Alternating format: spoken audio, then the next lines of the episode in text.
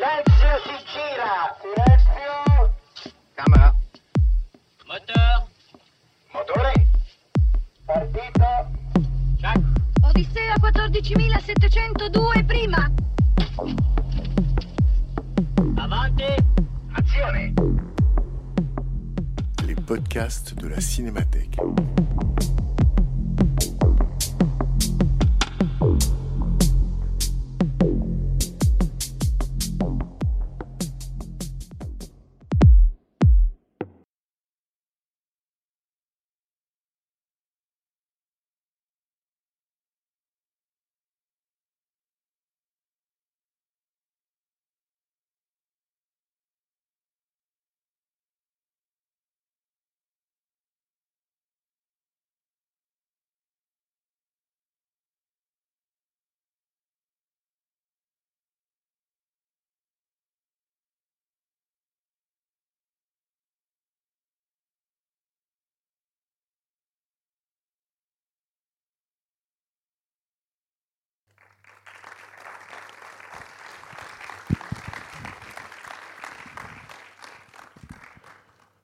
Bienvenue à la Cinémathèque française et bienvenue dans le temps de cette exposition qui commence euh, au cinquième étage de la Cinémathèque, consacrée à espionnage et cinéma. Une exposition à la Cinémathèque qui dit si exposition rétrospective, et Dieu sait que des films d'espionnage, il y en a. Le film d'aujourd'hui, le, le film de Ben Affleck, Argo, qu'on a choisi aussi parce qu'il est un peu, c'est un peu comme, sans rien dévoiler, d'une certaine manière, il expose le sujet. Euh, il y a entre l'espionnage et le cinéma un cousinage évident, que ce soit les appareils photo, les caméras, euh, qui servent autant à espionner qu'à enregistrer, ou qui soit euh, la, la question d'apprendre un rôle pour un espion comme pour un acteur, la question d'apprendre son rôle. On peut dire que là aussi, il y a un voisinage. Bref, ce qui nous a intéressé dans cette exposition et dans cette rétrospective, évidemment, c'est ce que le cinéma a à dire de l'espionnage et en quoi l'espionnage parfois s'inspire du cinéma. C'est vraiment le sujet du film que vous allez voir cet après-midi, euh, entre autres euh, Argo, donc de Ben Affleck, un film qui date de, qui est sorti en 2012 et qui à l'époque avait fait parler de lui tant pour son efficacité que pour son succès aux, Oscars, puisque je de tête, euh, il avait en 2013 le film a eu sept nominations aux Oscars. Et il en a eu trois, dont alors, celui de, de la meilleure adaptation, l'Oscar du meilleur montage et, excusez du peu, l'Oscar du meilleur film euh, américain de l'année passée, donc de l'année 2012. Un film réalisé et joué par euh, l'acteur Ben Affleck. Pour vous parler de ce film, euh, j'ai eu l'idée d'inviter un cinéaste qui s'appelle Rafi Pitts, qui est un cinéaste iranien, d'origine iranienne. Et ça m'intéressait parce que je connaissais à la fois ses films, son parcours et son rapport inattendu euh, avec Argo. Puisque vous verrez peut-être au générique de fin que Rafi Pitts est crédité, et je crois que c'est la formule exacte, euh, consultant personnel de Ben Affleck. Et donc, euh, évidemment, Rafi Pitts a vécu ce tournage de l'intérieur à un moment lui-même de son parcours très particulier. Et donc, c'est pour vous parler à la fois du film, du tournage, mais d'un tournage vu de l'intérieur par quelqu'un qui vient du pays où se déroule ce film, que j'ai eu envie euh, d'inviter euh, Rafi Pitts. Donc, je vous invite évidemment à la suite du film à rester avec nous, parce qu'on reviendra, on reviendra non seulement sur euh, le film, ses qualités, ses limites aussi, on reviendra sur un point de vue de l'intérieur du film, mais aussi peut-être on pourra redéployer avec Rafi, surtout aujourd'hui où l'Iran de nouveau euh, fait l'actualité, euh, on pourra redéployer une chronologie qui est celle des tout débuts de la révolution iranienne, donc 79-80, et redéployer quelques-uns des événements qui sont décrits ici, aussi bien, euh, j'allais dire, la micro-histoire, celle que le film a choisi de raconter, et une histoire plus large, qui est celle de l'ambassade américaine à Téhéran, et encore plus large, celle des rapports, évidemment, entre l'Iran et les États-Unis à la fin des années 70, début 80. Voilà. Pour un peu tout ça, je vous souhaite une bonne projection et je vous dis, donne rendez-vous après la projection avec Rafi Pitts pour un, pour un échange autour du film. Merci. Bonne projection.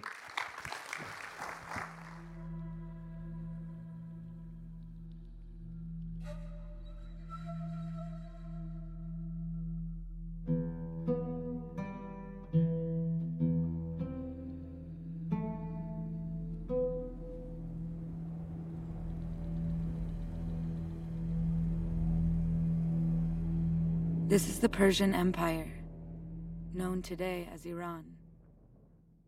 For 25 Bien, bonjour à nouveau et bonjour à, à Rafi Pitz, que je suis ravi d'accueillir une nouvelle fois à la Cinémathèque, cinéaste iranien, d'origine iranienne. On va revenir, Rafi, sur ton parcours parce que ça informe en quelque sorte le film ou ta présence sur le tournage du film. Pour redire les choses euh, ou prendre les choses peut-être par le début, et on va en venir donc à ton, ça va nous amener en quelque sorte à ton, à ton arrivée sur le film. Le film, donc, Argo raconte une histoire précise et une histoire dans une histoire. C'est-à-dire que donc tout part de l'année 1979, année donc de la révolution islamique en Iran, la chute du Shah d'Iran, et cette date inaugurale dans le film, le 4 novembre 1979, date à laquelle ce qu'on appelait des étudiants de la République islamique, des proches de Khomeini, à ce moment-là, envahissent l'ambassade américaine à Téhéran pour protester euh, vigoureusement contre l'accueil par les États-Unis, entre autres, du Shah d'Iran, qui est soigné donc à New York pour son cancer. Et donc il demande, dont il demande évidemment le rapatriement pour qu'il soit jugé et exécuté dans son pays.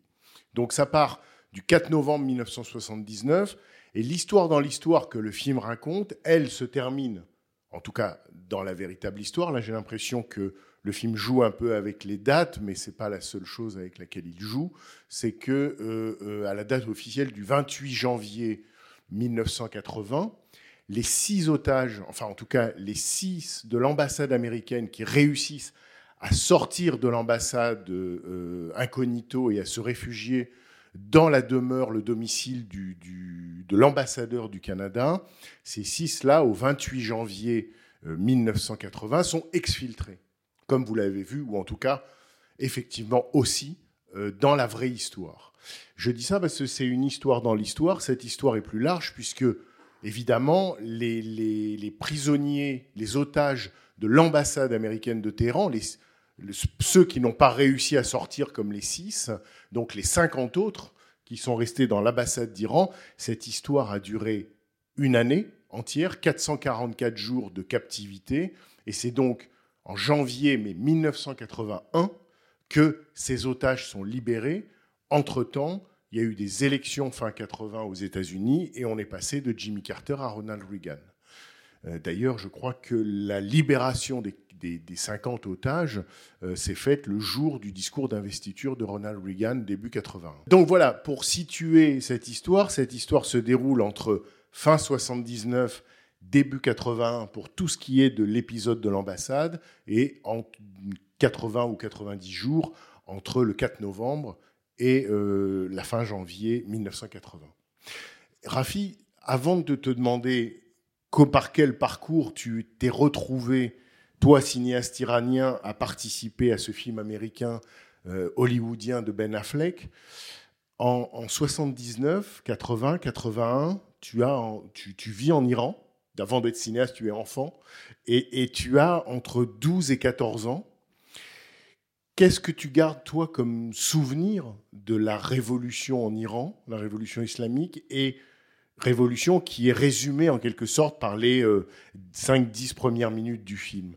Quel souvenir, toi-même, tu gardes de l'état d'effervescence du, pays à la fin des années 70 En fait, c'est ju- juste pour... euh, parce que là, c'est quand même un moment étrange dans mon pays, donc c'est très bizarre aussi de se retrouver à regarder ce film. Mais j'ai vécu un moment très fort pendant la Révolution. J'étais là quand ils ont pris l'ambassade. J'avais 12 ans, mais ça s'est pas du tout passé comme ça, en fait. Rien à voir avec ce qu'on a vu. C'est normal qu'il y ait de la fiction dans, dans- ce qu'on vient de voir. On a voulu raconter l'histoire comme ça. Mais l'ambassade avait été prise avec des armes, pas du tout par la foule. Euh, Et euh, là, en le revoyant, ça me surprend toujours qu'on n'ait pas voulu filmer les étudiants qui l'ont pris avec des armes. Euh, moi, j'étais dans la rue à, à peu près 400 mètres avec ma mère. On allait chez une amie à elle qui habitait pas très loin de l'ambassade. Et ça reste un souvenir fort pour moi parce que en regardant, euh, j'ai entendu pas une explosion, mais des tirs. Et quand je me suis retourné, je voyais des types courir et on ne savait pas du tout ce qui se passait. Et évidemment, ça marque. Mais euh, je n'ai pas vu d'échange de coups de feu, rien. J'ai juste vu un début de gens qui couraient vers, le, vers cette ambassade. Et après, on était chez l'ami de, ma mère. Et on n'a pas su qu'ils avaient pris l'ambassade pour un certain temps. Euh, la foule est arrivée, comme vous le voyez dans le film, mais plus tard. Parce qu'en gros, je vous résume l'affaire, c'était des étudiants gauchistes, pas du tout ceux qui étaient avec Khomeini, qui avaient décidé par eux-mêmes de prendre l'ambassade américaine parce qu'ils voulaient empêcher, euh, ils voulaient en fait faire revenir l'argent d'Iran euh, que le Shah avait mis aux États-Unis. C'était ça l'affaire. Et Khomeini, qui voulait absolument montrer qu'il avait le pouvoir et le contrôle du pays, a par la suite fait envoyer ses troupes pour remplacer ces étudiants gauchistes, et du coup, c'est devenu complètement autre chose. Mais évidemment, dans un film de fiction, les, le scénariste ou, le réalisateur ont, choisi de ne pas aller dans un détail aussi compliqué parce qu'ils veulent arriver très vite à l'histoire. Mais là, en le revoyant pour la, deuxième fois, je me suis toujours dit, mais c'est quand même étrange de voir la foule comme ça prendre l'ambassade alors que ce n'était pas, du tout, euh, pas du tout le cas. Par contre, je ne sais pas combien de jours il y avait entre le moment où ils ont pris l'ambassade et quand la foule est arrivée. C'était peut-être très court comme durée, mais euh, il y a eu cette deuxième étape et en fait le film commence avec la deuxième étape. Donc c'est la, la grande part de fiction du, du film en fait. Et comme il y en a d'autres, c'est normal parce qu'on veut résumer une histoire en, en deux heures. Ça, on pourra revenir sur, je dirais, les libertés que prend la fiction avec euh, le déroulement réel des événements et, et, de cette histoire. Mais pour toi, quelle trace tu, gardes de, pour un enfant, enfin, qui tu, tu l'évoques là, mais qui a vécu, qui ressent, qui éprouve peut-être pour la première fois ce que c'est qu'un des manifestations, un chaos, une, une révolution que peut-être tu nommais pas comme ça à 12 ans ou 14 ans, mais toujours est-il que euh, tu vois un pays qui se soulève contre un régime. Qu'est-ce que tu gardes comme impression, peut-être même visuelle ou auditive, de, de, d'un tel moment? Bah, À cet âge-là, on est content. pas parce qu'on a des idées politiques, mais parce que l'école est fermée, souvent. On a envie d'aller dans les manifestations, il y a les adultes qui y vont. Enfin, il y a, c'est quelque chose d'excitant parce qu'on n'a pas du tout la même notion de la politique, on n'est pas du tout dans ces choses-là. Et on voit une excitation et une, une, ferveur comme ça qui, qui fait que euh, c'est excitant. Je ne peux pas dire que je comprenais grand-chose. En fait, c'était très long entre le début des manifestations et le résultat de, de la Révolution. Par bribes, ça se passait. Il y avait des manifestations, ça s'arrêtait un peu, après ça reprenait. Et donc, c'est au fur et à mesure que ces choses-là se passaient. Et quand il y avait. Plus on allait vers la fin, plus l'école était fermée, donc plus j'étais ravi. J'ai un souvenir de. Parce que les enfants étaient tous excités par ça. Et j'avais un jour où, avec d'autres amis, ça c'était à Isfahan, on avait décidé qu'on était aussi des révolutionnaires et qu'on allait casser l'école, les vitres de l'école. Et je ne sais pas comment ma tante était au courant de ça. Et du coup, elle m'avait interdit de sortir de, l'appartement. Ça me restera toujours parce qu'eux, ils ont cassé les vitres. Ils ont tous été virés par la suite. Mais moi, je m'en suis toujours voulu de ne pas avoir participé à ce truc-là. Mais c'est vraiment des histoires d'enfants, en fait. On n'est pas du tout dans une notion politique, on n'est pas là à se dire qui a raison, qui a tort. D'ailleurs, il y a eu des jours où je disais vive le chat et d'autres où je disais mort au chat en fonction de, de la journée, en fait. Pour, tu m'arrêtes si je me trompe et tu me corriges surtout dans la, dans la chronologie. À partir du début des années 80, tu es d'une mère iranienne et d'un père anglais. Au début des années 80, tu quittes l'Iran, ou ta famille ou ta mère avec toi quitte l'Iran, et vous allez à l'étranger en Europe. C'était un peu plus complexe que ça, en fait, parce que ma mère était partie avant moi, un peu avant moi. Elle pensait qu'elle allait passer euh, quelques semaines à Paris et qu'elle allait rentrer. Et euh, il y a eu ce moment où elle a compris qu'en fait, elle, elle ne pouvait pas rentrer. Et donc, il fallait que moi, je sorte. Sauf que comme il y avait la prise de l'ambassade, euh, c'était impossible, parce que personne ne voulait donner de visa aux gens pour partir. Et comme j'avais un père anglais, mais que je n'avais pas vu depuis très longtemps, on a payé, euh, en fait, on a payé un gardien devant l'ambassade britannique en lui disant que mon père était anglais. Je ne sais pas par quel miracle, mais je me souviens que j'attendais avec ma tante dans une voiture.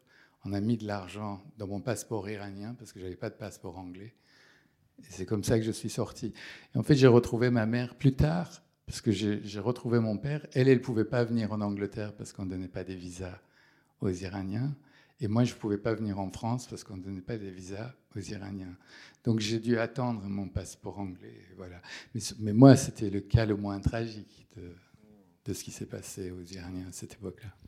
Hmm. Et donc, pour résumer, tu fais, en grandissant, des études de cinéma en Angleterre. Oui. Tu obtiens un diplôme de cinéma et de photographie en Angleterre. Et dans les années 90, tu commences à réaliser, tu fais à la fois de l'assist parce qu'en fait, ce que j'ai oublié de dire, c'est que tu as été aussi enfant acteur en Iran. Mais en tout cas, euh, euh, dans les années 90, tu euh, commences à réaliser des films, courts métrages, puis longs métrages. Et dans les années 2000, tu réalises plusieurs longs métrages. Je crois que tu as réalisé à ce jour cinq ou six films de, fiction, un documentaire particulièrement mémorable, puisque c'est celui consacré à Abel Ferrara dans la série Cinéma de notre temps. Bref, tu fais ton travail de, j'allais dire, de cinéaste dans les années 2000, euh, et en particulier, et c'est là que je te repasse le flambeau, en 2010, tu réalises un film qui s'appelle The Hunter, en tout cas en anglais qui s'appelle The Hunter, qui est un film tourné en Iran, un thriller dans lequel tu joues le premier rôle, que tu réalises, un thriller qu'on pourrait qualifier euh, a posteriori de politique, en tout cas une histoire, euh, une histoire dense, intense. Est-ce que c'est et donc ce film à la fois a des conséquences immédiates pour toi euh, quant à ta situation en Iran et en même temps ça nous mène en quelque sorte à Argo. Est-ce que tu peux expliquer comment de The Hunter, qu'est-ce qui se passe avec The Hunter aussi bien du côté de l'Iran que du côté de Ben Affleck? C'est très long, mais pour résumer, en fait, j'avais fait ce film qui m'a valu des problèmes euh, et je ne pouvais plus rentrer en Iran. Et euh, ce film est sorti. En fait, c'est ça qui est drôle dans notre métier, c'est que c'est le, le, paradoxe des choses. Ce film est sorti en Angleterre le même jour qu'un autre film américain euh, dans lequel jouait George Clooney, qui s'appelle The American, qui est l'histoire du sniper par Corbin, Anton Corbin. Et comme c'était l'histoire d'un sniper et que dans The Hunter, il y a aussi le personnage qui, qui fait le sniper à un moment donné, la presse anglaise avait décidé de faire la comparaison entre les deux, comme ça. Donc, je coupe, là on est euh, beaucoup plus tard, deux ans plus tard, et je donnais, euh, pour en revenir à Argo, parce que c'est quand même pour ça qu'on est là, euh, je donnais des cours de cinéma en Roumanie et je reçois un coup de fil et c'est Ben Affleck. Sauf que je ne connaissais pas du tout Ben Affleck et donc quand il, il m'a dit euh, bonjour c'est Ben Affleck, comme j'étais en Transylvanie, je pensais vraiment que c'était une blague, donc je lui ai raccroché au nez en fait. Et euh, il a rappelé et, je pensais que c'était un ami qui enfin et, et il m'a rappelé et il m'a dit le nom de quelqu'un que cet ami-là ne pouvait pas connaître, et j'ai compris qu'en fait c'était Ben Affleck. Et il m'a dit, euh, voilà, on est là, on est en train de tourner un film. Ils avaient déjà commencé le tournage d'Argo. Euh, ils, faisaient la partie américaine à ce moment-là. Et euh, j'ai besoin de toi, est-ce que tu peux venir à Los Angeles? Et je lui ai répondu que je, donnais des cours, que je ne pouvais pas comme ça partir. et euh, sur un coup de tête euh, pour, pour arriver là-bas, et que donc je ne pouvais pas le faire. Euh, et il m'a, quelques jours après, il m'a rappelé, il m'a dit euh, Est-ce que tu pourrais au moins venir euh, ça, dure jusqu'à quand? Et il se trouvait que les dates correspondaient à la partie qu'il allait tourner à Istanbul. Euh, donc j'ai fait que la partie d'Istanbul, qui, représente l'Iran à peu près, etc. Donc tu me dis, hein, si jamais je. Donc je voilà, on s'est donné, on, donné rendez-vous là-bas. Et donc, quand je suis arrivé là-bas, il y avait déjà une partie du film qui avait été tournée. Le jour de mon arrivée, je pensais naturellement que se retrouvant face au studio américain, parce qu'il y avait aussi, oui, je mets ça entre parenthèses, mais c'était quelque chose pour moi qui était très important, parce qu'au début, quand il m'a dit ça, il m'a envoyé le scénario que j'ai lu en Roumanie. J'étais même, euh, quand j'ai lu le scénario, comme je connaissais rien de l'histoire, je me disais, ah, le salaud, il a un sacré scénario, en fait. Le... C'était genre mon scénario rêvé quand, que, quand je le lisais, parce que je me disais quand même. euh, et je n'étais pas du tout euh, au courant de cette affaire de Argo, que Clinton euh, avait dit qu'on pouvait, etc. Donc j'ai trouvé ça. On pouvait déclassifier l'histoire en 97. Donc, donc j'ai trouvé ça vraiment fascinant. Mais en même temps, il y avait une part de moi qui me disait, mais est-ce que je peux faire ça? J'avais un autre ami qui donnait des cours avec moi, Simon Brooke, euh, et je lui ai dit, mais je ne sais pas si je peux faire ce film parce que c'est un film euh, où on se demande s'il n'est pas contre euh, l'Iran, quand on le lit comme ça. Et en même temps, j'avais écrit un scénario qui critiquait les États-Unis sur l'immigration.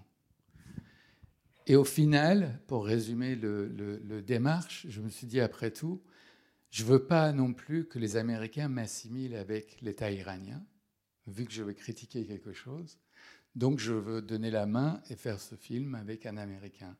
Et puis il y avait la curiosité aussi de travailler dans un système qui était tout l'inverse de mon système à moi, c'est-à-dire les studios, où c'est vraiment un autre univers. Ça n'a vraiment rien à voir. Il y a 500 personnes, nous on travaille avec 30, et là subitement c'est un armée. Donc il y avait aussi ce côté-là. Donc je suis parti pour Istanbul. Arrivé à Istanbul, j'ai rencontré Ben Affleck tout de suite, qui était très chaleureux et très très humble, vraiment très euh, généreux dans sa manière d'être. Je ne l'ai même pas reconnu parce que quand il est arrivé, il avait la barbe avec les cheveux longs et je pensais que c'était un. Plus, un type très grand. Euh, et euh, je pensais que j'allais rencontrer les autres conseillers. Parce que forcément, c'est les studios, donc il doit y avoir euh, plein de consultants. Il n'y en avait aucun. Et ça, c'est la première chose qui m'avait frappé. C'est quand même étrange qu'un film qui va coûter 50 millions de dollars n'a pas de consultant. Et c'est à partir de là que, tout un truc a commencé. Quoi. Mais en fait, Ben Affleck, au moment où il te demande de le rejoindre sur le, sur le tournage, donc tournage à Istanbul, c'est-à-dire quand tu dis tournage à Istanbul, ça ne correspond pas, j'imagine, seulement aux scènes qui, dans le film, disent se dérouler à Istanbul, mais c'est tout ce qui se passe en, tout ce qui se passe en extérieur apparent en Iran. Oui. Hein, c'est tout ça, les, les premières scènes, on y reviendra, les premières scènes de rue autour de l'ambassade, enfin certains des plans Mm. euh, sont eux tournés à Istanbul. Et bien sûr, le moment où euh, à Istanbul, entre autres, il va au consulat d'Iran à Ist- en Istanbul et où c'est toi qui joues le, qui joue le rôle de, de celui qui lui délivre un passeport. Donc euh, clin d'œil de Ben Affleck à ton rôle de, de consultant et d'acteur. Et Mais- du fait que je ne pouvais pas rentrer. Donc Et- je lui donnais un visa pour qu'il puisse aller dans mon pays. Voilà. Et lui, il savait que je ne pouvais pas rentrer dans mon pays. Donc c'était un peu une blague aussi. Absolument. Une blague euh, iranienne. Mais quand il te demande de le, de le rejoindre euh, à Istanbul pour être consultant, pourquoi il te choisit toi? Qu'est-ce qu'il a fait? Que- Qu'est-ce qu'il te demande? Qu'est-ce qu'il attend de toi? Et quel est le rapport avec The Hunter? Bah, en fait, donc Clooney, parce que George si Clooney, on, ouais. George Clooney, si on revient en arrière, en fait, au départ, c'est Clooney qui voulait réaliser le film. Euh, C'est lui qui avait fait tout pour ce film. euh, C'est lui qui avait, eu le, il a- qui avait lu le sujet dans le New Yorker et qui était passionné par ce film. Et euh, il a finalement opté pour tourner autre chose, et c'est lui qui l'a proposé à Affleck. Et au moment où il a fait ça, quand il l'a proposé à Affleck, Affleck ne connaissant pas grand-chose du cinéma iranien, sa mère, oui, sa mère connaît le cinéma iranien très bien. Lui, lui pas tant que ça. Il lui avait dit, tu devrais jeter un coup d'œil à ce film The Hunter, euh, parce qu'on avait fait la comparaison avec son film, donc il y avait cette curiosité-là. Donc c'est c'est ça qui est quand même drôle, c'est qu'on part de trois journalistes qui font, ou peut-être même un, j'en sais rien, qui fait la comparaison avec le film de Clooney. Clooney qui veut faire un film, qui finit par lui donner le DVD euh, à Affleck, qui finit par le regarder. Et euh, voilà, quoi. Donc, c'est, mais d'une simplicité où on se demande. euh, c'est pour ça que je reviens à cette histoire de consultant manquant. C'est quand même, ça me fascine parce que il y a une machine comme ça qui est très, qui est énorme, mais qui, qui, qui en fait, j'ai l'impression que dans, dans le système américain, ce qui conduit le film, c'est l'émotion et l'action, beaucoup plus qu'autre chose finalement. Et le scénario doit conduire avec l'émotion et l'action par rapport au spectateur. La précision, c'est encore autre chose. C'est peut-être un truc plus européen, je ne sais pas. En tout cas, là, il y a eu au moins à minima un souci de précision, puisqu'effectivement, euh, ils font appel à toi dans ce but-là. Oui, sauf, alors c'est- là où ça, me fait sourire, mais on peut partager ça comme ça. Comme il n'y avait pas de consultant, il y avait quand même des rushs tournés. La, partie de, à l'aéroport, je vous donne ça juste comme exemple, la partie à l'aéroport, parce que tous les intérieurs et tous les décors, ils n'allaient pas les tourner à Istanbul. Ils les ont tournés euh, aux États-Unis, à Los Angeles. Euh, et donc, toute la, la- cette partie où ils s'évadent, euh, où ils sont tous à l'aéroport, tous les otages, etc., avait déjà été tournée. Résultat, tous les types, euh, les gardes frontières, ils ont toujours l'emblème du chat. Donc, je vois les rushs, je dis, je dis à la costumière, elle me dit oui, j'avais un couturier, il était vraiment sympathique. Je crois qu'il était royaliste, mais quand même. Et je, et, et j'ai dit oui, mais tu sais qu'au moment de la Révolution, la première chose qu'ils ont fait, c'était de les arracher, ces emblèmes, tout ce qui était emblème du chat. Donc c'était même connu, si on voit des photos d'époque, il y avait des trous, il n'y avait rien là. Et donc je dis ça à la costumière qui me supplie de rien dire, parce que forcément. Et là, je me dis, c'est quand même marrant que hein, ce film, avec ce grand budget, a pris un costumière royaliste qui a voulu à tout prix mettre le chat dès qu'il pouvait partout, alors que ça aussi, c'est. Et donc, Et alors, bah, ils sont là. Et c'est- là. Ça fait partie des choses comme ça où on se dit, bah, c'est c'est pas très grave parce que l'histoire euh, évolue, etc. Mais il y a quand même des, des petits détails comme ça. Il y a un autre détail aussi qui me fait sourire aussi, parce que là, je, viens de le voir. Mais ça, c'est c'est aussi, on peut, c'est à l'honneur des Américains que je dis ça. Euh, quand, il, euh, quand on voit l'Iran, donc il y a à un moment donné la prière, l'appel à la prière, comme dans tous les pays musulmans, il y a l'appel à la prière. Et euh, Affleck m'avait dit, est-ce que tu as l'appel à la prière iranien? Et je dis, bien sûr, parce que j'avais des bandes son, je lui ai envoyé l'appel à la prière, et euh, je ne suis pas allé à Los Angeles pour le mixage. Et quand j'ai vu le film, j'ai vu que l'appel à la prière iranien n'était plus là et que c'était l'appel à la prière turque qu'on entend déjà à Istanbul et qu'on revoit là. Quand j'ai vu Affleck plus tard, je lui ai dit, mais qu'est-ce qui s'est passé? Il m'a dit, on n'arrive pas à trouver qui avait les droits de l'appel à la prière iranien. Et ça, je trouvais ça formidable aussi. ça, c'est le légalisme le américain dans toute sa- américain dans dans toute, toute sa sa- splendeur. C'est génial.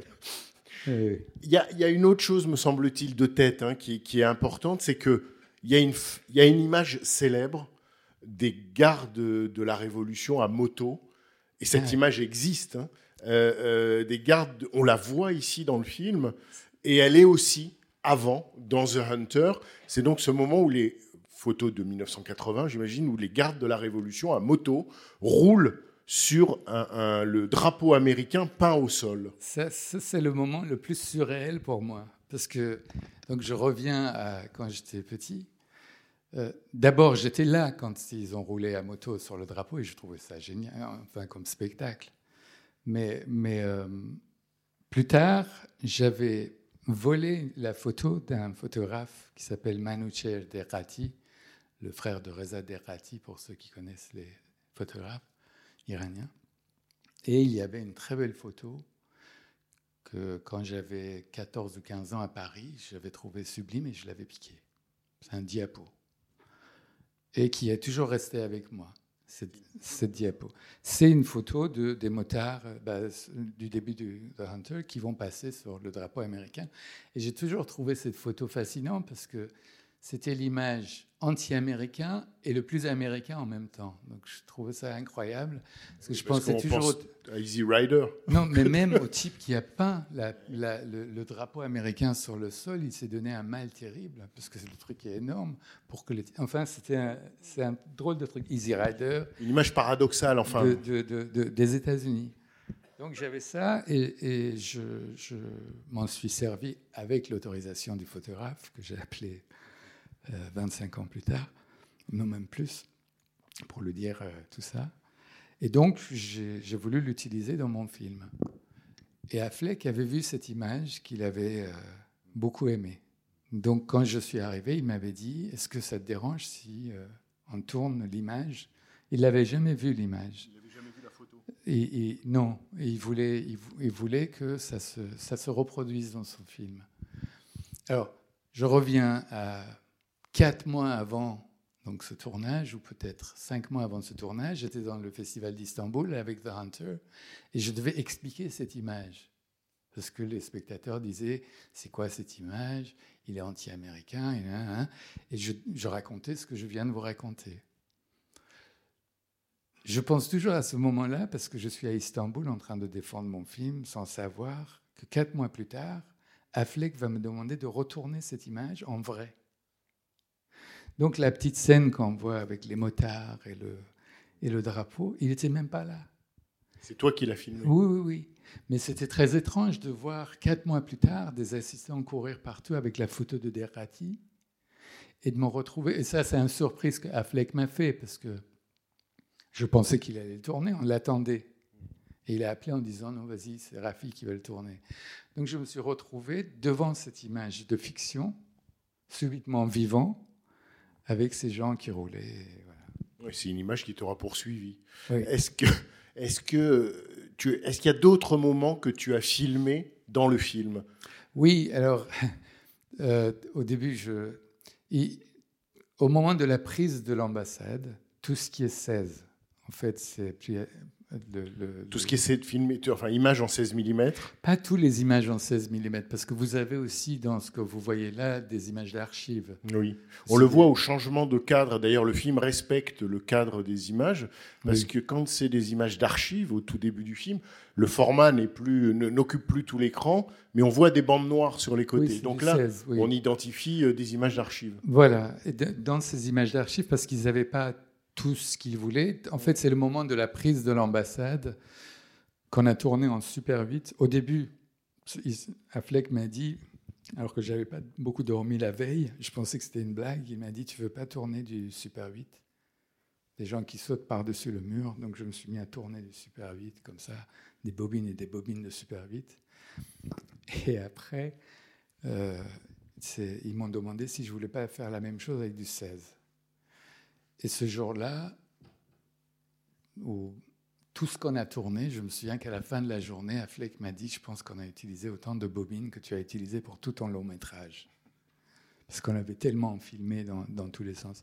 Mais en fait, je pense qu'il il voulait juste avoir une point de vue un peu de, comme à l'époque, de journalistes qui utilisaient ça comme une, comme une manière d'enregistrer euh, ce qui se passait autour de lui. Donc, euh, j'ai tourné euh, effectivement ce jour-là une cinquantaine de bobines en, en 16, dont j'ai pas vu les roches jusqu'à ce que je vois le film.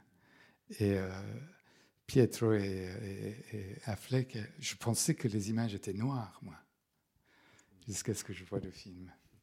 Parce que j'étais au milieu de la foule et qu'il y avait des gens qui me cognaient dedans et j'avais qu'un assistant pour essayer de. J'étais avec un beau lieu et voilà. Ça aussi, c'est un paradoxe. C'est-à-dire que tu te seras. C'est presque comme. euh, C'est presque comme Godard euh, traitant les, studios hollywoodiens. C'est-à-dire que tu, tu arrives à glisser des plans à toi, à la demande d'Affleck, dans un film hollywoodien à 50 millions de dollars. Mm. Donc, c'est c'est quand même un petit film dans le film. C'est assez drôle. Mm, mm. Mais en tout cas, ce que tu disais aussi, c'est que ce que tu pouvais percevoir et ce qui était intéressant pour toi, c'est de la machine hollywoodienne. Oui. Et de la machine hollywoodienne dans, dans toute l'acception du terme, aussi bien les moyens pour faire un film, les moyens qu'on se donne, même si parfois on oublie les consultants, mais les moyens qu'on se donne pour faire un film, et en même temps, j'allais dire, les libertés que peuvent prendre les fictions hollywoodiennes, ou du moins les libertés orientées, même idéologiquement orientées, que les fictions hollywoodiennes peuvent prendre avec la vérité historique. Ne serait-ce que choisir, évidemment, parce que c'est un épisode beaucoup plus glorieux, choisir de raconter l'exfiltration réussie de six d'entre eux, plutôt que de raconter l'année de, de- des otages, des 50 autres otages qui, restent. Rappelons que en 1980, il y a une tentative militaire décidée par l'administration Carter, qui s'appelle euh, l'opération Eagle Claw, qui est une tentative militaire de libérer les otages, j'allais dire à la Chuck Norris, c'est-à-dire les otages, les 50 Je crois qu'il y a eu un film tourné là-dessus, qui n'était pas. hum, américains, Oui, oui, oui. Oui, oui, oui. Un téléfilm, il me un semble. téléfilm. Oui, oui. Mais parce qu'effectivement, il y a, il y a à la fois l'histoire qui est racontée dans Argo Mm. et l'autre histoire qui, elle, est un fiasco militaire, euh, puisque euh, il y a trois, hé- trois hélicoptères sur huit qui se crachent, il y a des morts Mm. parmi les soldats américains. Donc ça, la possibilité de, de libérer les 50 otages américains qui font 444 jours de captivité, littéralement, elle, elle- elle s'écroule. Donc il y a, il y a évidemment ce fantasme américain qui date du Vietnam, c'est que quand on a des boys euh, à l'étranger, on va les ramener. Bon. Mm. Et c'est ce que le film, d'une certaine manière, euh, raconte à sa manière, même si, euh, évidemment, et de moins en moins au fur et à mesure que le film avance, euh, il est soucieux, sinon d'exactitude, du moins d'un maximum de crédibilité, puisque dans la dernière partie du film, là, on s'affranchit, le film s'aff- la fi- on pourrait dire que la fiction s'affranchit de tout rapport avec la réalité, puisqu'en fait, on le sait, euh, euh, dans la réalité, le, le- comment dire, le départ des six otages américains à l'aéroport de, de Téhéran s'est passé sans encombre. oui. Donc là, évidemment, il y a une dramatisation. euh, la question des, la question des, des, des- des billets qui ont été annulés, qu'il faut. hein, Oui, le, le, le, le- chassé-croisé porte. temporel, Oui. la porte, le- tout d'un coup l'identification euh, grâce au, au- à la broyeuse, les photos dans la broyeuse reconstituée, l'identification des, des, des fuyards. Donc tout d'un coup, il y a un- une multiplication des, des... Ça oui. Ça, ça- alors, ça aussi, c'est marrant parce que d'ailleurs, on le voit à la fin là, avec les, les diapos de- de- sur les photos. Ça s'est fait l'identification des photos, mais là aussi, c'était un drôle de choix quand elle était parce que dans le film, vous voyez des, des enfants, alors que en fait, ça s'est fait, mais avec des étudiants d'université. C'est les étudiants d'université qui avaient recollé les photos. qui reconstituait les images de la broyeuse de l'ambassade des Oui, États-Unis. oui. Alors que là, on, on- on voit les enfants de Où est la maison de mon ami de Kiarostami qui sont en train de. D'une certaine manière, oui. Ouais. Oui, oui, mais pour dire quelque chose aussi de, de d'une Oui, forme oui. d'exploitation, d'une forme d'exploitation de toutes les couches de la population. Oui, c'est ça. Mais je, je reviens à ce que, parce que je me suis éloigné du, point de départ. Qu'est-ce qui t'a le plus, euh, j'allais dire, frappé euh, dans, ce tournage? Est-ce que c'est l'ampleur des moyens, effectivement, euh, développés par, un film hollywoodien qui entend raconter une histoire? Ou est-ce que, quand tu vois le film, c'est les, j'allais dire, les libertés que toute fiction, mais en particulier celle-ci, prend avec la réalité pour raconter l'histoire d'un certain point de vue? Disons, sur le tournage, qu'est-ce qui t'a qu'est-ce qui t'a le plus frappé? Sur le tournage, j'avais déjà en y allant, il faut toujours accepter parce que c'est euh, c'est un film de fiction, c'est un film formaliste qui, qui, qui est là pour euh, emporter le spectateur. Il n'est pas là pour nous raconter. euh, on n'est pas du tout dans ce monde-là. Enfin, donc donc j'étais pas du tout là à me dire. non, mais tu devrais. Pas du tout. J'étais là en tant que conseiller, donc je lui donnais juste je lui disais ce, qui s'était passé, je vérifiais avec lui, et surtout s'il voulait me poser des questions, j'avais mon moniteur, je regardais ça. Donc du coup, Euh, et puis, euh, là où je, les trouvais tous très, très généreux, alors que je m'y attendais pas du tout, c'était leur manière d'être avec moi. Parce que moi, petit cinéaste, par rapport aux énormes machines américaines, euh, je m'attendais à ce qu'on me regarde beaucoup plus de haut, alors qu'ils n'avaient pas du tout cette... Euh, on était tous de la même famille. Ça, c'était la première chose qui m'avait surpris dans leur, euh, dans leur générosité, en fait. L'autre chose aussi qui m'avait énormément surpris, ça, je me souviens, c'était quand même... Ça m'avait impressionné.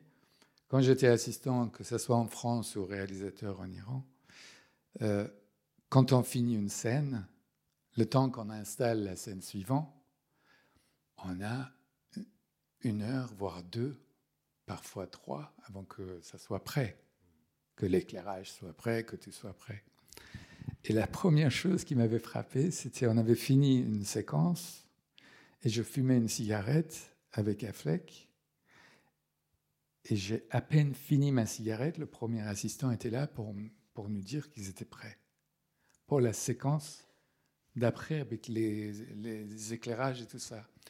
Et en fait, à partir de là, je me suis aperçu qu'à chaque fois que je le regardais, la différence, c'est que quand on dit couper ou que quelque chose est fini, là-bas, il court. Ailleurs, on dit c'était pas mal. Tout le monde fume un peu. Ah, qu'est-ce qu'on fait hein Là-bas, c'est subitement, vous dites euh, couper. Et là, on les voit, ils sont tous en train de courir comme ça. Il y a les machins, des trucs. Vraiment comme des, comme des fous. C'est-à-dire qu'en fait, l'action. dans... la maison est en feu. Comme l'action dans, la, dans les films de fiction américains, en fait, elle est documentaire. Donc c'est impressionnant parce qu'ils sont extrêmement professionnels, extrêmement précis, et ils arrivent comme ça à ils savent exactement où ils vont. C'est un système très pyramidal en même temps, parce que là aussi, je vous donne un exemple. mon premier jour de tournage, on m'avait donné un casque, parce que les acteurs iraniens dans le film, pour certains, ne parlaient pas persan, parce qu'ils avaient été élevés aux États-Unis, donc leur persan, il fallait quand même, Affleck voulait être sûr qu'ils allaient le dire correctement. Et donc le premier jour, j'entends un des comédiens qui parle qui dit pas du tout. Euh, c'était pas vraiment du persan. Enfin, c'était du, Il y avait un mélange d'anglais dans sa manière de, parler, donc naturellement, avec le casque sur la tête, je devais être à peu près à une distance, de, je dirais, oui, 20 mètres de la flèche. Euh, quand il a dit couper, j'ai voulu l'alerter de ça et j'ai dit Ben.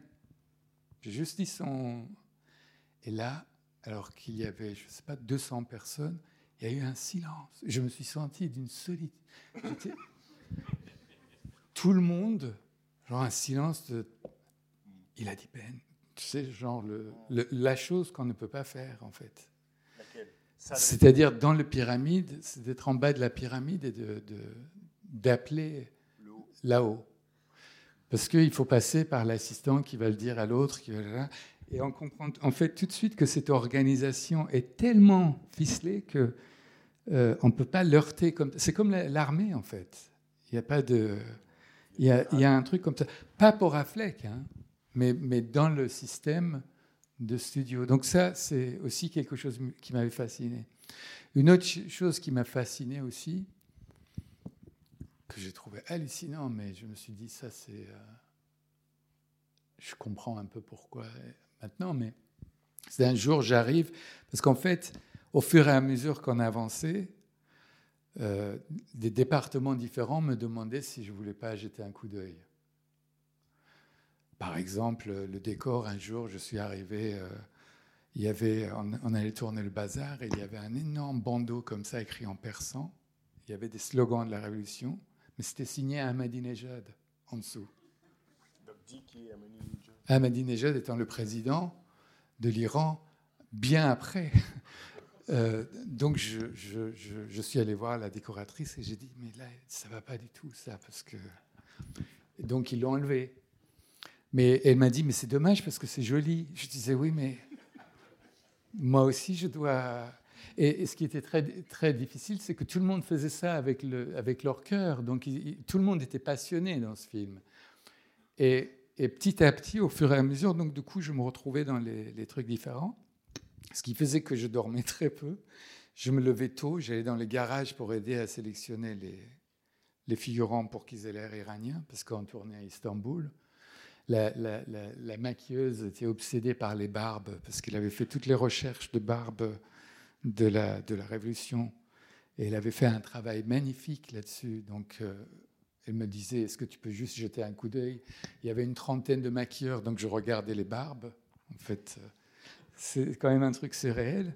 Je vous raconte tout ça parce qu'au fur et à mesure que ça avançait, comme on était quand même une grande famille et qu'il n'y avait pas d'autres consultants, je sautais comme ça de l'un à l'autre D'un poste à l'autre. d'un poste à l'autre comme ça. Et j'arrive donc euh, sur le plateau et je vois 2000 personnes qui, euh, qui sont en train de bouger. hein. Sandra, les figurants. Le- les le- figurants qui, qui, qui répètent. Et j'arrive devant mon moniteur parce que mon travail, c'est quand même de vérifier ce qui se passe. Et je vois juste Affleck dans la bagnole, comme ça. Et je cherche à l'œil pour voir s'il n'y a pas d'autres caméras. Et non, il y a un plan de Affleck dans, une, dans, dans la voiture, comme ça. Quand après, ils, sont on- dans le, quand ils sont dans le van. Quand il, non, quand il est tout seul, il, il traverse Téhéran, quand il voit le pendu. Ah ça. oui. Cette scène-là, mais on est sur le gros plan d'Affleck. Et je regarde et je vois, euh, donc quand j'ai coupé, machin, en plus les assistants, comme ils sont très euh, comme ça, disent, tout le monde se met en place, tout le monde se met en place. 2000 personnes, c'est quand même beaucoup ce- sur un plateau.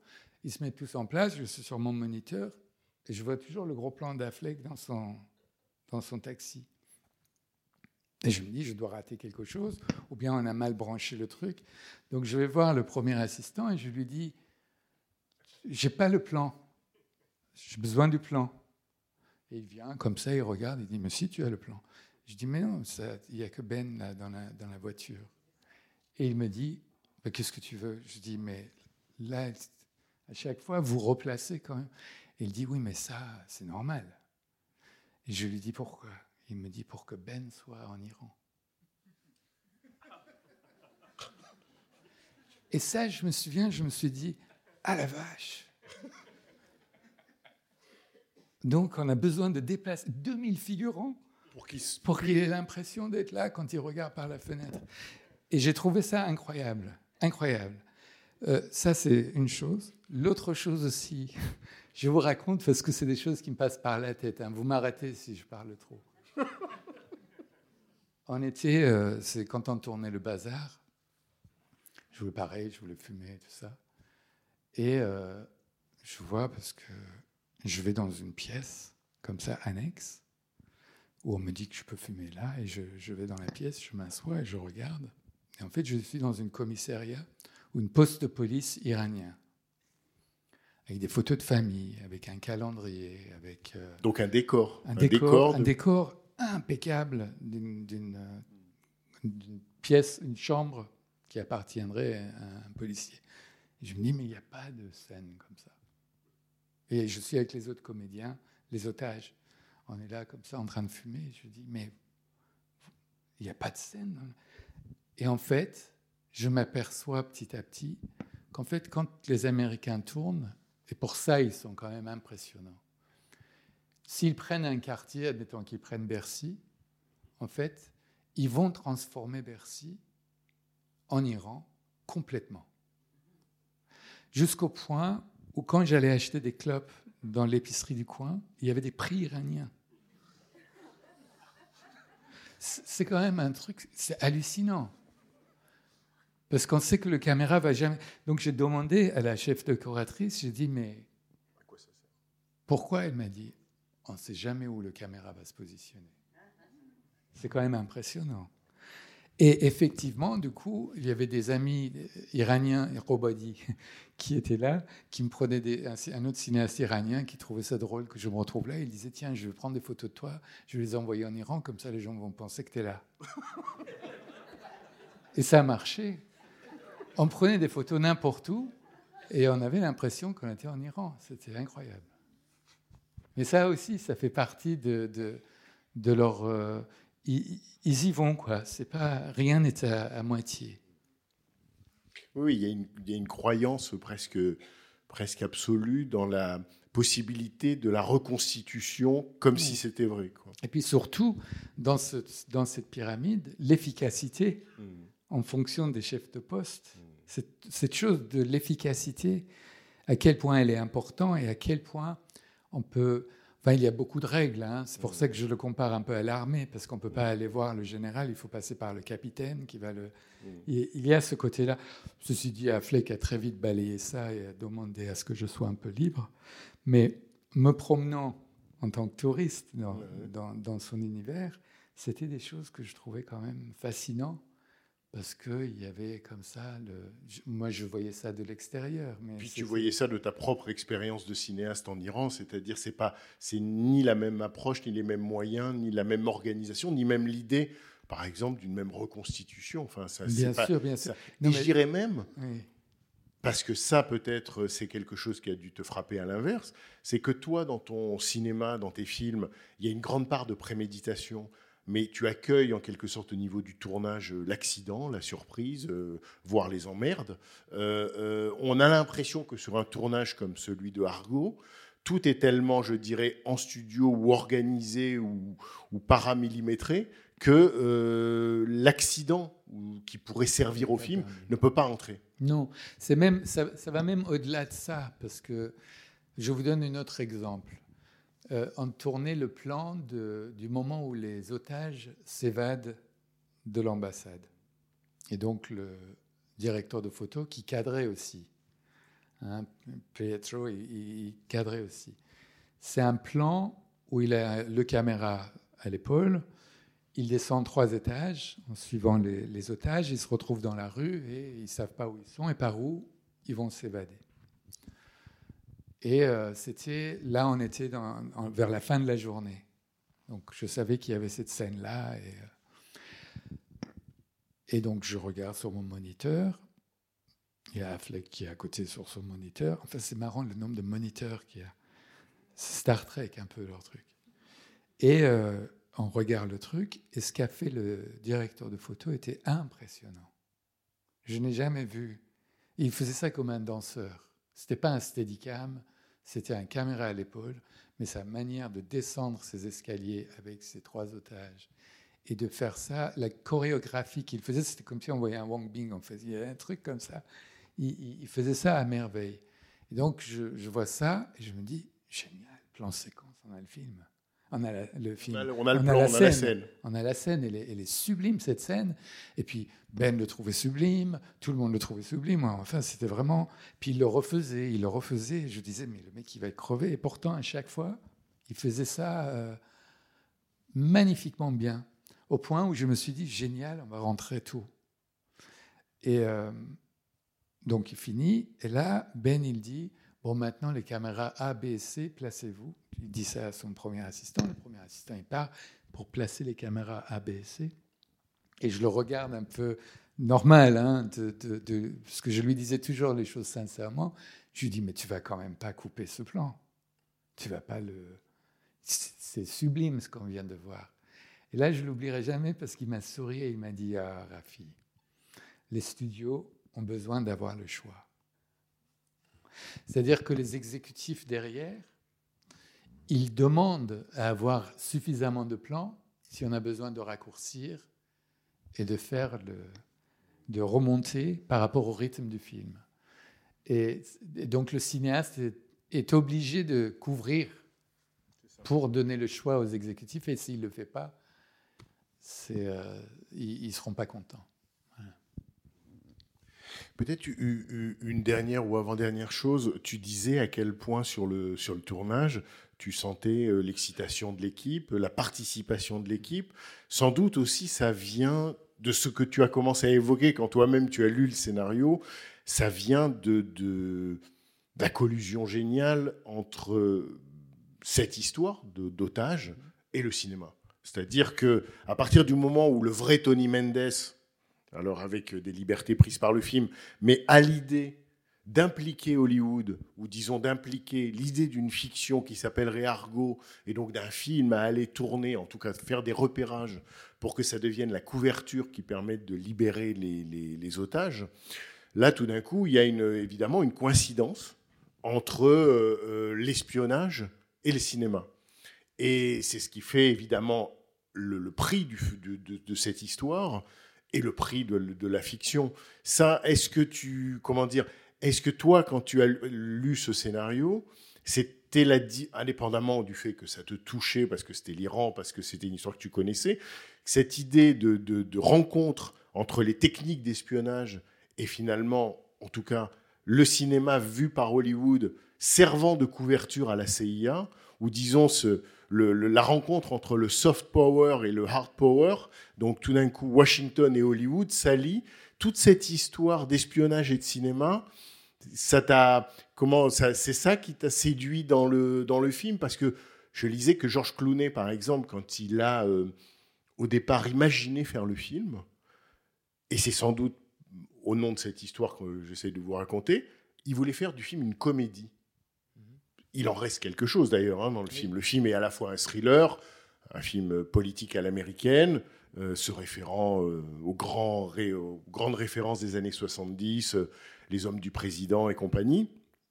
Et en même temps, c'est une comédie. hein. le, le John Goodman jouant le rôle de John Chambers, le, le- le- le maquilleur, et puis le producteur, évidemment, c'est un, tandem comique. hein. Donc, il y a eu ça dans le film. Mais disons, est-ce que c'est un peu tout ça qui- t'a fait dire, toi, quand tu l'as lu, oh la vache, il a une bonne histoire, euh, qu'est-ce que j'aimerais euh, tomber sur un scénario comme ça?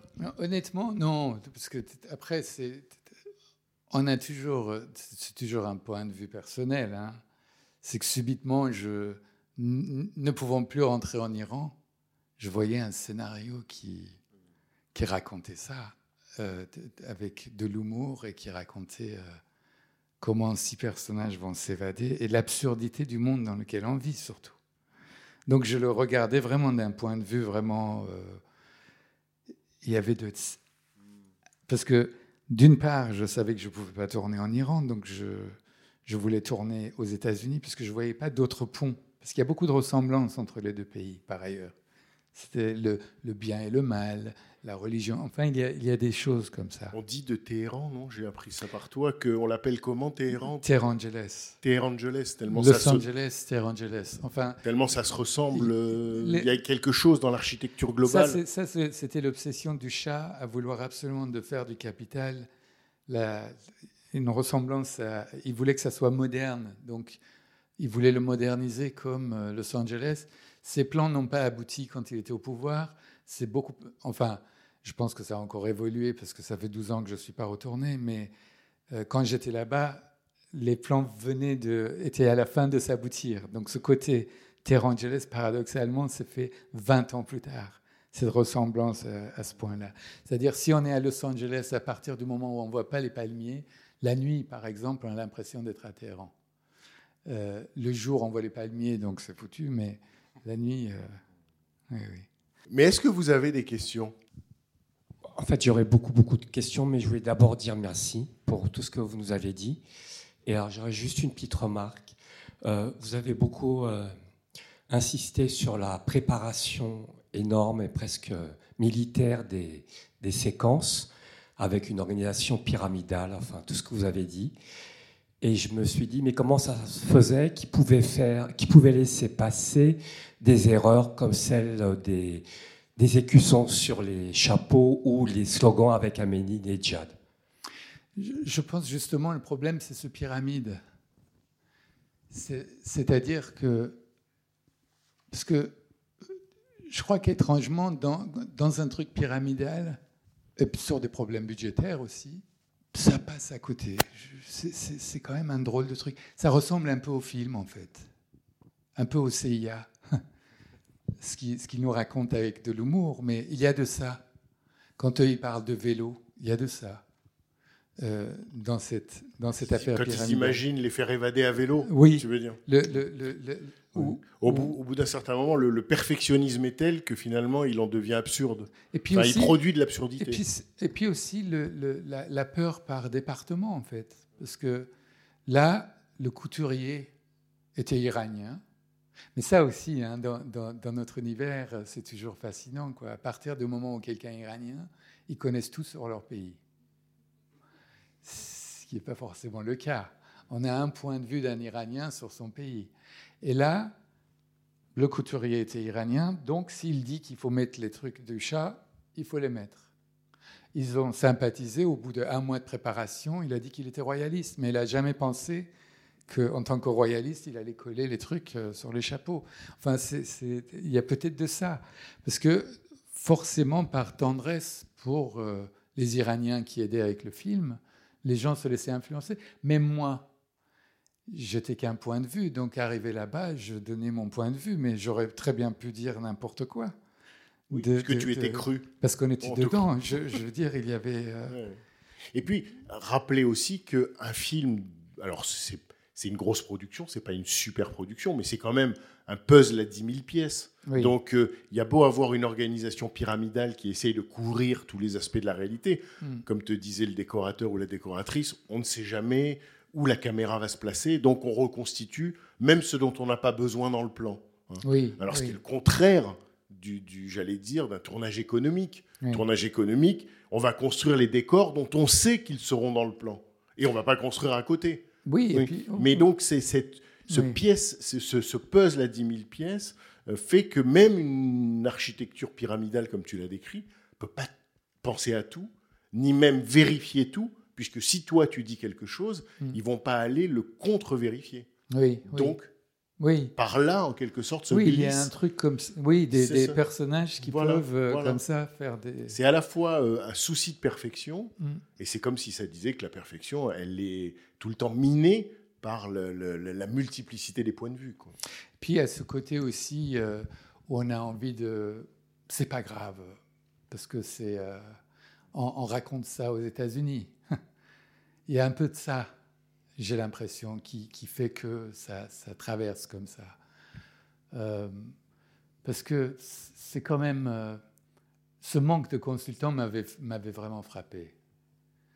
J'attendais à voir des gens à qui moi je devais répondre. Parce que je n'étais qu'un Iranien parmi d'autres, pas vraiment l'historien du pays non plus, juste un cinéaste qui pouvait donner son point de vue ou son avis de temps en temps. Donc du coup, je m'attendais à voir euh, des, des- des gens de la recherche sur place, beaucoup plus rigides. Et euh, Je pense qu'il y a eu beaucoup plus de recherches sur le côté années 70 hollywoodien. Ben, qu'il n'y a les- eu de- Non, mais de- c'est- même pas ça, c'est que c'était leur, c'est leur monde. Donc, connaissent. donc là, ils connaissent, là, il ils, y vont. Euh, euh, c'est euh, c'est ça le truc, c'est- toujours compliqué, je pense, euh, ce- sur ces films-là. Mais ça m'avait frappé quand même. En tout cas, juste d'un mot, ce que tu dis sur. euh, c'est aussi une narration qui vise un public américain Mm. de cinéma d'action. Ce qui me frappe, moi, terriblement, c'est que le film commence par une bande dessinée et se termine par des figurines. Oui. C'est quand même. Ça dit aussi euh, que euh, s'adresse à, un certain âge de spectateur, Mm. ou en tout cas à une certaine euh, conscience du, du cinéma qui fait qu'on en passe quand même. Certes, c'est du storyboard au début, mais enfin, c'est de la bande dessinée et ça finit par le merchandising avec les, les- les figurines dans la chambre du fils. Oui, c'est sont- quand même un raccourci à l'américaine. je, pense que c'est ça. C'est, euh, on pense à l'âge de 15 ans, en fait. Il y a, il y a- il y a- il y a de ça un peu là-dedans. Parce dire, que- euh, il pense à un spectateur qui aurait en moyenne 15 ans. Oui, parce qu'il il, y a ce côté, euh, oui, on veut, on veut raconter un- un- comme une conte, en fait. Euh, alors qu'au fond, et- mais bon, ça c'est juste un point de vue personnel, je, Affleck le sait, donc je, parce que je ne vais pas le trahir en disant ça, il me disait que c'est comme ça avec les studios. Quand un scénario est écrit et que le scénario est validé, en fait, il y a beaucoup de ressemblances avec l'Iran, paradoxalement. À partir du moment où il est validé, on n'a plus le droit de sortir du, du tout, mais jusqu'au sortir de- des dialogues ou de ce qui a été planifié. Mais, mais pas du tout. D'ailleurs, cette scène de motard sur le drapeau, une des raisons pourquoi il voulait que je le tourne, c'était pour se rassurer que la directrice de production n'allait pas venir mettre son nez là-dedans, parce que euh, il, il appelait ça des plans euh, volés. Parce que c'était pas dans le planning, le drapeau et les motos. etc. Les motos n'étaient pas dans le planning. Donc dans cette pyramide, ça, C'est pas prévu. c'était pas du tout prévu. Ce qui a fait que quand on était sur le tournage, je lui disais c'est quand même dommage. Parce que moi, il y a un truc qui m'avait toujours fasciné et dont personne parle de ça. Et c'est normal parce que finalement, ça convient à personne. Dans la vraie histoire de la prise de l'ambassade américaine, il y a eu un mort. Et ce mort était un pauvre gardien qu'on n'a jamais vraiment su s'il était afghan ou américain, qui a pris une des grenades de ces étudiants gauchistes, qui, était, un des gardiens de, de- de l'ambassade américaine, et qui a pris le grenade pour, pour s'en débarrasser. Il est mort avec. Et ça n'a arrangé personne. Parce que les Iraniens ne voulaient pas dire qu'un Iranien a voulu défendre l'ambassade, et les Américains non plus. Donc ce mec est mort pour rien. Et je, je parle de ça parce que je me dis que souvent dans le cinéma, on a. et ça, j'ai eu la conversation avec Affleck parce que je lui disais quand même, on peut faire, on peut raconter des grandes histoires et de temps en temps faire en sorte que ce môme de 15 ans ait une autre image accède à, à autre chose. Parce que là, là, quand on voit les images, on a l'impression que la foule est là, comme ça. Le- la, la scène dans le minibus, quand il, il charge, c'est pour la- la- le côté dramatique et la tension que je comprends complètement. Mais en même temps, ce gamin de 15 ans, il, a- il aura une image de ce pays qui n'a rien à voir avec l'image que le pays donne aujourd'hui. Alors que c'est le même pays. Mais là, on a une autre image parce qu'on a, grâce aux femmes, un renouveau de, ce pays. Donc c'est ça aussi le, cinéma. C'est pas c'est pas du tout un critique parce que quand, je lui avais dit ça, il m'a il, il souri et il m'a dit mais c'est les studios qui le veulent comme ça parce que on veut montrer quelque chose de on veut montrer les bons, les, les méchants, les trucs et beaucoup moins les nuances. Et puis aussi, paradoxalement, et ça c'était, j'avais dit ça à mes amis iraniens qui, m'avaient dit, mais pourquoi tu as fait ça? Parce que forcément, les Iraniens voient qu'ils sont critiqués, alors qu'en fait, les Américains sont autant critiqués dans le film. Les Américains l'acceptent plus facilement parce que c'est par l'humour, les Iraniens un peu moins parce que c'est par la violence. Les Américains, c'est quand même, je trouve, dans le film, la représentation auto-célébrante du cool. C'est vraiment des mecs cool. Oui, mais Que ce soit à la CIA ou à Hollywood, qu'est-ce qu'on est cool. oui, mais c'est oui, oui. Tu vois le cool.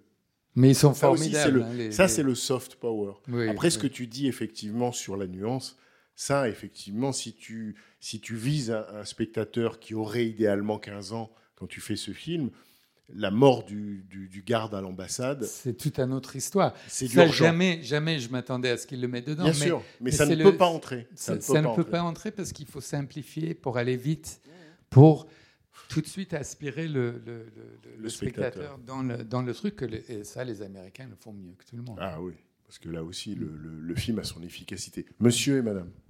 Euh, oui, d'abord, merci pour euh, vos commentaires et vos éclairages qui nous aident un peu à surmonter le traumatisme de ce film quand même très hollywoodien. Et bravo aussi pour votre euh, séquence, je trouve que c'est ce dont je me souviendrai dans le film. Le petit passage où vous êtes filmé, c'est remarquable.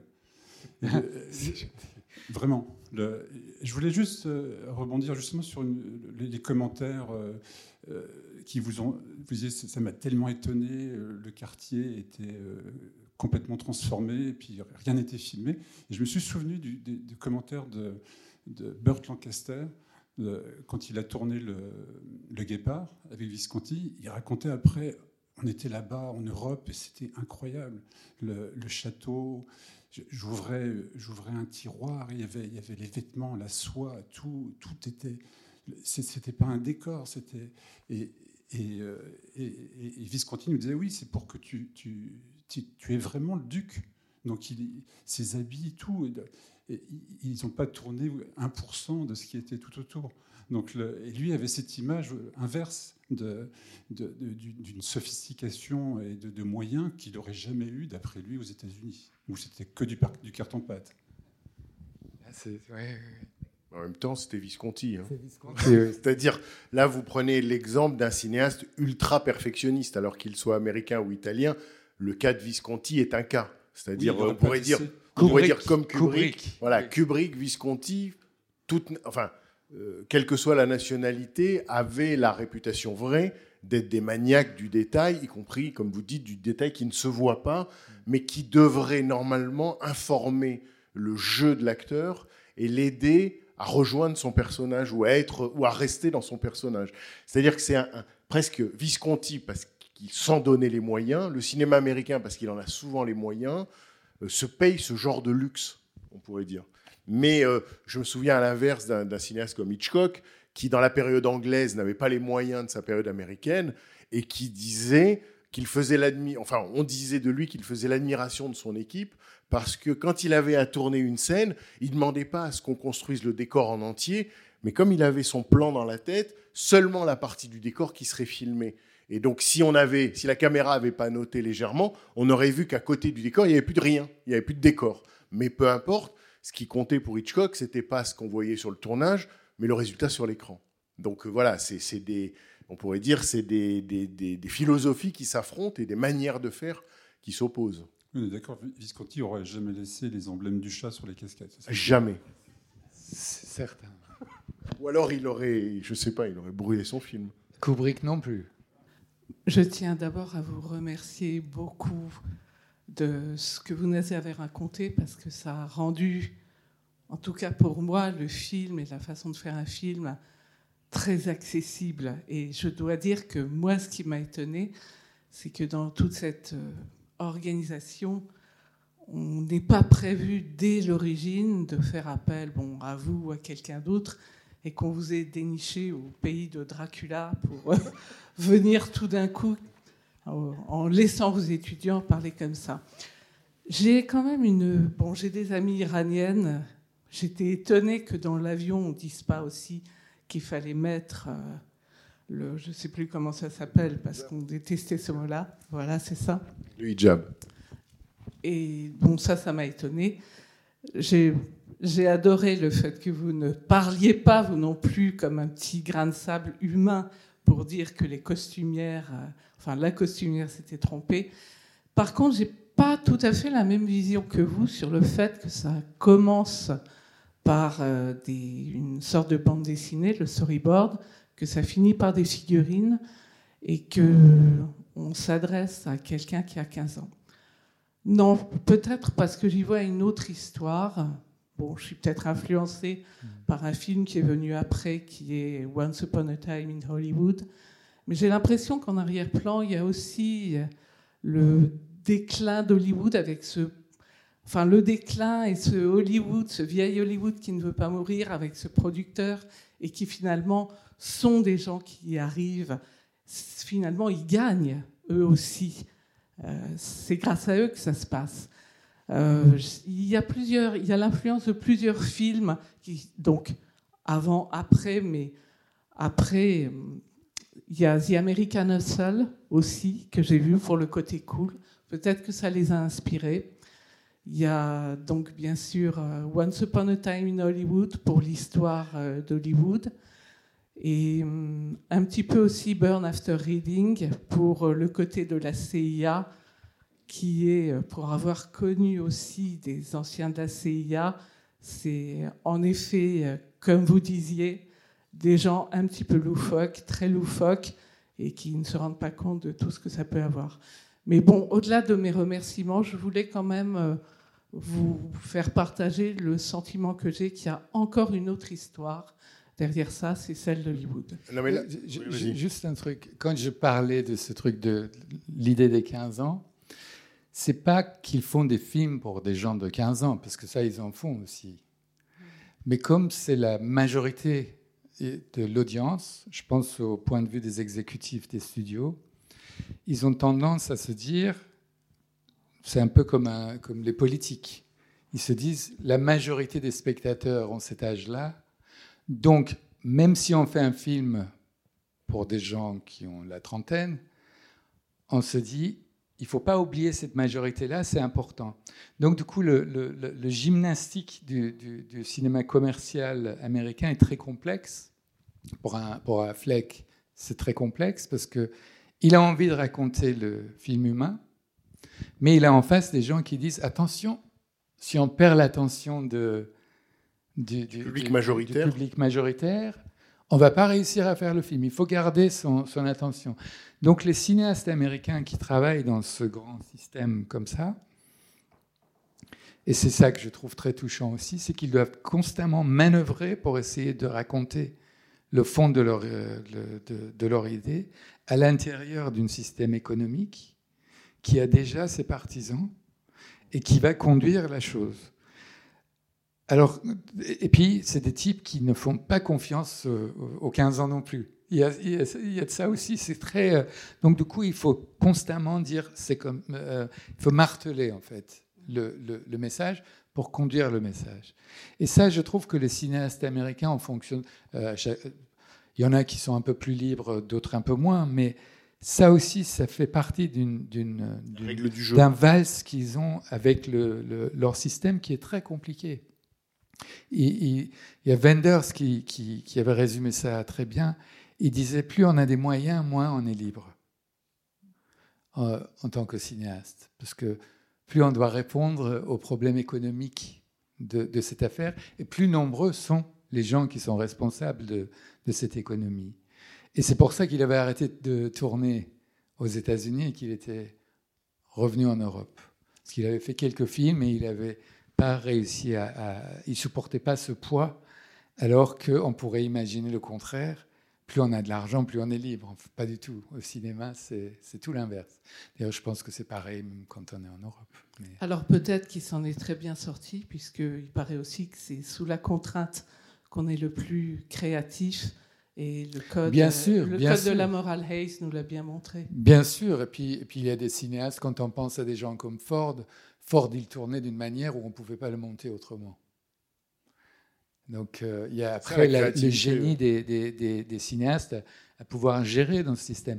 Et pour résumer mon point de vue, encore une fois, pour en revenir, pour moi, le paradoxe, une fois que je, je- je me retrouvais dans, dans leur univers, c'est que je me disais finalement, en Iran, nous, cinéastes iraniens, on se bat contre un système idéologique et on joue au chat et aux souris à l'intérieur de ça.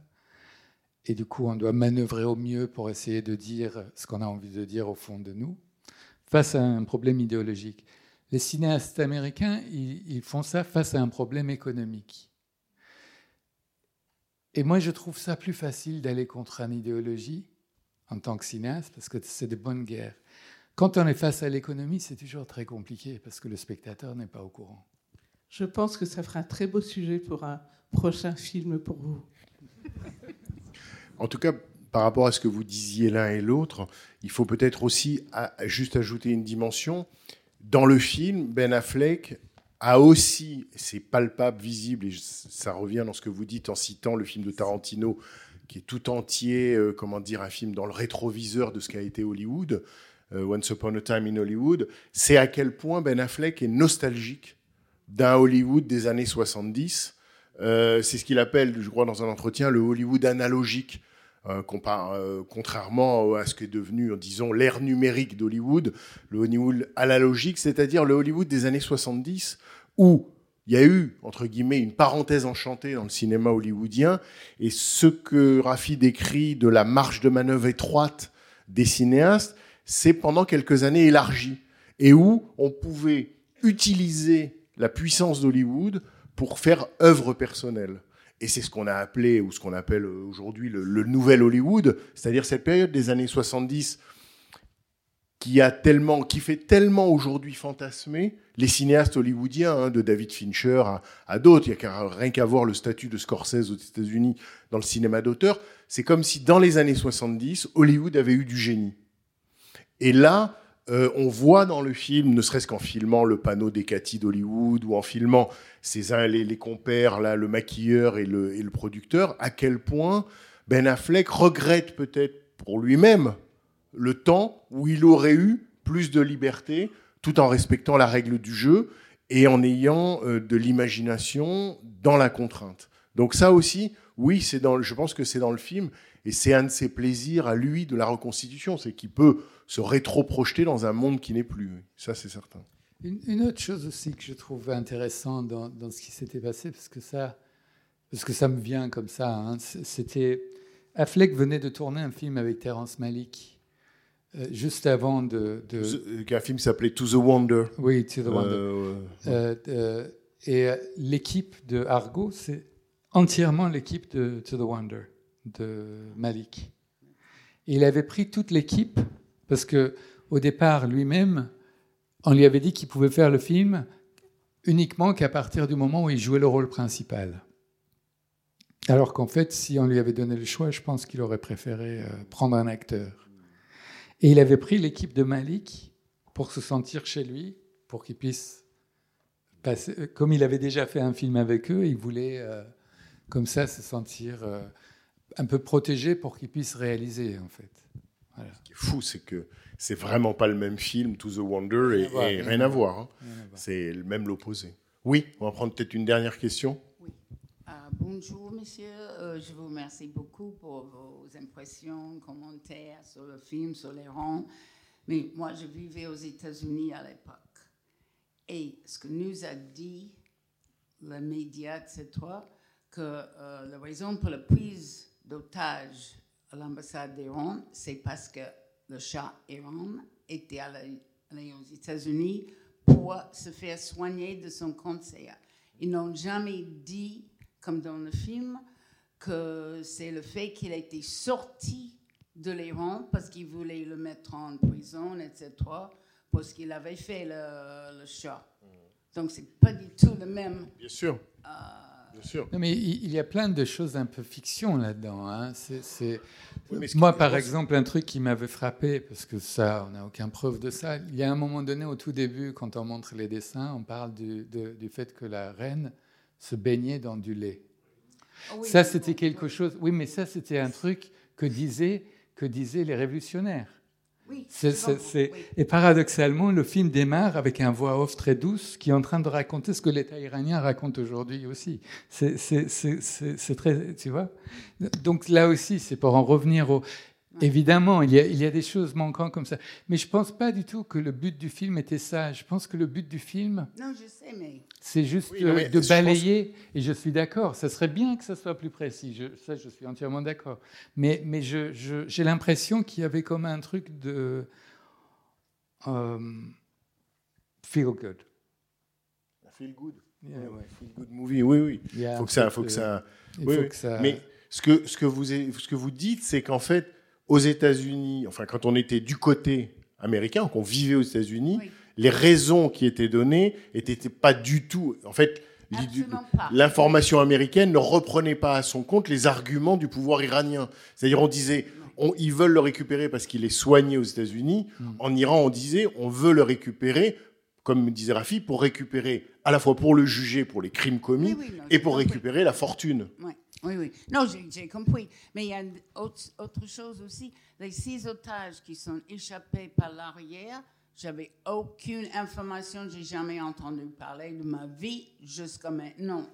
Et, et quand euh, c'était indiqué que c'était déclassifié en 97, 97, je vivais en France, donc pas d'informations non plus. Non, mais c'est- pas du tout, il y avait six euh, gens échappés. C'est. Oui, oui, oui. Mais personne, mais moi, hein, quand j'étais en Transylvanie, je- je- c'est là que je l'apprenais en fait. Euh, Oui, mais vous étiez au courant à l'époque, moi j'étais au courant à l'époque. En fait, juste- aujourd'hui. Jusque pour, jusque pour que vous le sachiez définitivement, en fait, cette histoire racontée là est restée secrète jusqu'en 1997. Et pourquoi, mi- Mais j'étais en France déjà, donc je- pourquoi 1997 D'abord parce qu'évidemment, avant, elle était classi, comme on dit, classifiée top secret. Euh, voilà. Donc, et pourquoi Et c'est Bill Clinton qui, en 97, déclassifie cette histoire parce que 1997, c'est la date anniversaire de la CIA, qui a été créée en 1947. qui- Là, J'apprends aussi. hein. Elle est créée en 1947. Et donc, pour fêter, en quelque sorte, l'anniversaire de la CIA 47-97, Bill Clinton déclassifie cette histoire parce que cette histoire est spectaculaire, parce qu'elle est à la gloire des États-Unis et de la CIA, et que ça permet de, comme tu dis, enfin, c'est le, c'est le bon storytelling. C'est la bonne histoire à raconter pour les. Parce que la SCIA n'a pas que des bonnes histoires à raconter, hein. d'autres sont restées classifiées. Mais celle-ci pouvait être déclassifiée. La preuve, ça a fait un film hollywoodien. Donc c'est pour fêter l'anniversaire de la CIA 47-97. Voilà. Bon, bon, Rafi. Ah, oui, quoi Où Ah, une dernière, une dernière question, Euh, oui. En 2000, en- c'était en 2012. Je l'avais déjà vu le film. J'avais beaucoup ri. Et là, j'ai beaucoup moins ri. Je l'ai trouvé beaucoup plus dur, avec, enfin peut-être à cause du contexte actuel. Euh, à l'époque, euh, je, je revenais d'Afghanistan, donc j'avais envie de rire, mais de rire euh, un rire noir. Après, je, je le prenais vraiment comme un film de propagande de la, américaine, euh, puisque j'étais fraîchement euh, atterrie. Et euh, voilà, enfin d'abord, je voulais vous demander si, enfin, ce que ça vous faisait à vous euh, de, bah, de travailler enfin, comme ça avec les Américains et de, et de se sentir euh, politiquement engagé à faire des, des, des films, euh, un film comme ça. Déjà, ça devait être difficile. Oui. Euh, et euh, d'autre part, j'ai eu le souvenir que le, le ministère de la Culture euh, iranien à l'époque avait euh, complètement banni ce film en disant que c'était du bullshit. Mais ça, c'est un, Ce qui est normal, parce qu'ils ont un peu la ridicule dans, le, dans le, le fait que ce plan a réussi. Moi, quand, quand- quand- quand je le faisais, j'avais ce dilemme, hein, parce que, mais quand on, c'était, je pense que profondément, comme le film que je fais, c'est un film qui s'appelle Soy Nero, que je faisais après, qui parlait des soldats euh, immigrés qui rejoignaient l'armée américaine pour obtenir la nationalité américaine. Et euh, il y en a eu 8000 qui avaient été déportés après avoir fait la guerre pour les États-Unis, pour des problèmes, etc. Donc c'est un truc qui me touchait. Ce- C'est ce qu'on appelle les Green Card Soldiers. Et euh, j'avais j'avais ça, j'étais obsédé par ça. Au moment où Affleck m'a dit de le faire, c'était presque comme quelque chose qui me sauvait parce que le film était critique vis-à-vis des Américains. Or, je n'ai. Le, le mien était, était très critique vis-à-vis des Américains. Or, je n'ai rien contre les- la population américaine. Et je. je- même d'ailleurs, euh, avec- j'ai souvent des problèmes avec tous les États. Je n'ai pas des problèmes avec les, les pays, mais plutôt les États. Et là, je voulais raconter cette histoire et je me disais, mais comme étant iranien, on va forcément dire, mais ça, c'est la vanité du cinéaste qui pense ça. Parce qu'après, maintenant, je comprends qu'en fait, tout le monde s'en foutait. Mais sur le coup, je me disais, ils vont, ils vont dire, ce, cinéaste a fait ce film pour se racheter, pour rentrer dans son pays, pour être avec l'État iranien. Parce que c'était tellement une histoire gros, mon, mon- film à moi, que j'avais quelque chose de paranoïaque là-dedans. Et je me disais, ben voilà, si j'aide cet Américain, on ne pourra jamais me le reprocher. Parce que Jamais te reprocher d'avoir été anti-américain avec on ton va film. pas me dire que je suis avec l'État iranien, en tout cas. Euh, il y avait de ça. Donc, je, je suis parti avec ça en premier abord. Une fois dans leur euh, univers, j'étais pas là pour le critiquer, ni de. J'étais là pour aider. Une fois qu'on a serré la main, on n'arrive pas là en disant, mais je pense que. Je n'étais pas le couturier qui avait envie de dire, tiens, mets des. colle les trucs sur les chapeaux. C'était pas du tout ça. J'avais vraiment envie de voir et de le vivre avec eux, en fait, de leur point de vue, pour essayer d'apprendre ce que, le- leur manière à eux de voir euh, mon pays. Et quand j'étais petit, parce que euh, quand je suis venu vivre en Europe, etc., c'est toujours triste pour les enfants, parce que à l'école, on vous dit, hein, les autres enfants sont toujours agressifs avec vous en fonction de ce que votre État fait. Même si vous avez 12 ans ou 13 ans, euh, les gens pensent que ah, vous êtes des terroristes. On a 13 ans, on vient d'arriver, on ne comprend pas du tout de, quoi il parle. Il il y a ce côté-là. Et du coup, je me souviens, il y avait les Stray Cats qui disaient, euh, il y avait une chanson de Stray Cats quand j'étais petit qui disait Storm the American embassy, uh, the Iranian embassy before they start killing you and me. C'était un morceau dans le. C'était attaquant l'ambassade iranienne avant qu'ils continuent à nous tuer, tuer chacun. C'était un groupe américain qui chantait ça. C'était dans le hit parade en Angleterre quand je suis arrivé. Je me disais, ils ont vraiment une image terrible de, de, de, de la population iranienne, pas de l'État iranien. Parce que forcément, on, on a tendance dans, le monde à vouloir toujours simplifier les pays. Un État, c'est toute la population. Alors qu'aujourd'hui, pour en revenir à, ce que vous avez ressenti par rapport à vos deux projections, j'ai la même chose quand je, je m'assois là et que je le regarde. Je me dis là, quand même, euh, ça me rend triste en fait, mais euh, excusez-moi, hein, euh, parce que je pense à l'Iran en fait actuel et euh, le chemin que le pays a fait pour que vous, vous voyez qu'on n'était pas ce que vous avez vu là au départ. On ne l'a jamais été. On a juste été pris en otage par un État et on a souffert de ça pendant les 43 ans. Voilà. Et j'espère que ça changera. Et donc, je pense à, à l'Iran. Voilà. Merci. Merci.